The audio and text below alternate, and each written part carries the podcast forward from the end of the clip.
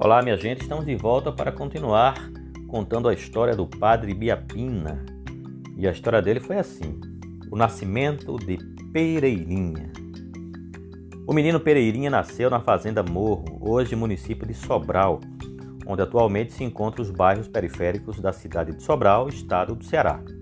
O sobrenome Ibiapina vem da cidade homônima, situada na Serra da Ibiapaba, uma pequena vila onde ele viveu com seu pai durante alguns anos. Filho do casal Francisco Miguel e Teresa Maria de Jesus. Seu pai foi militante na Confederação do Equador em 1824. Acrescentou esse termo ao seu sobrenome como nome de guerra, como era costume entre os revolucionários da época. O mesmo fizeram seus filhos, herdando esse mesmo sobrenome. Por isso, mais tarde se chamaria José Antônio Ibiapina. Enquanto esteve morando na fazenda Morro durante os dez primeiros anos de sua vida, Ibiapina recebeu como educação formal as primeiras noções, tanto de alfabetização como de catequese.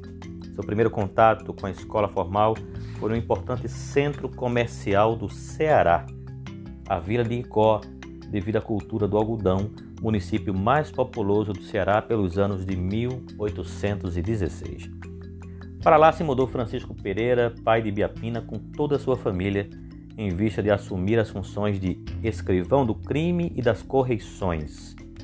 José Biapina frequentou uma escola particular até o ano de 1820, quando seu pai foi transferido de Icó para o Crato.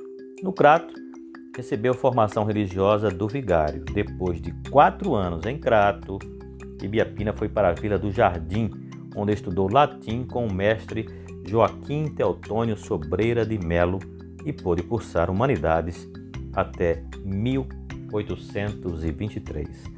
Olha, não esqueçam de seguir o Mania de History nas redes sociais.